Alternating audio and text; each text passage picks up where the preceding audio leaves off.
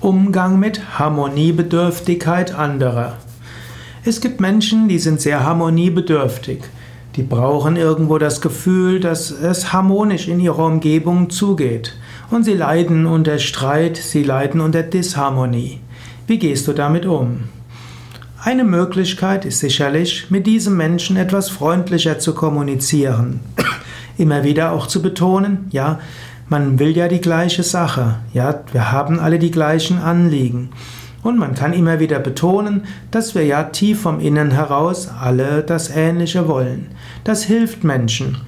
Es gibt auch Menschen, die sind streitsüchtiger und die lieben es, zum, ja, für eine gute Sache zu kämpfen und sagen sogar viel Feind, viel, viel eher. Das stört die Harmoniebedürftigen.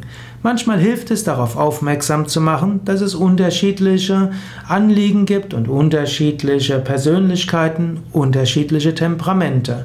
Und wenn man dann noch sagt, ja, die ganzen Temperamente haben alle ihre Bedeutung und dass der Peter etwas streitsüchtiger ist und dass die Monika etwas mehr sich um die Harmonie kümmert, das ist alles gut.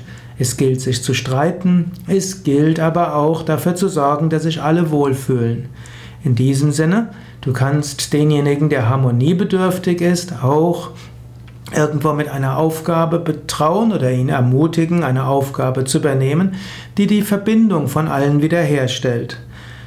Wertschätze den Menschen, der sich um Harmonie kümmern will und ermögliche ihm auch, das umzusetzen und betone immer wieder, dass man alle miteinander verbunden ist.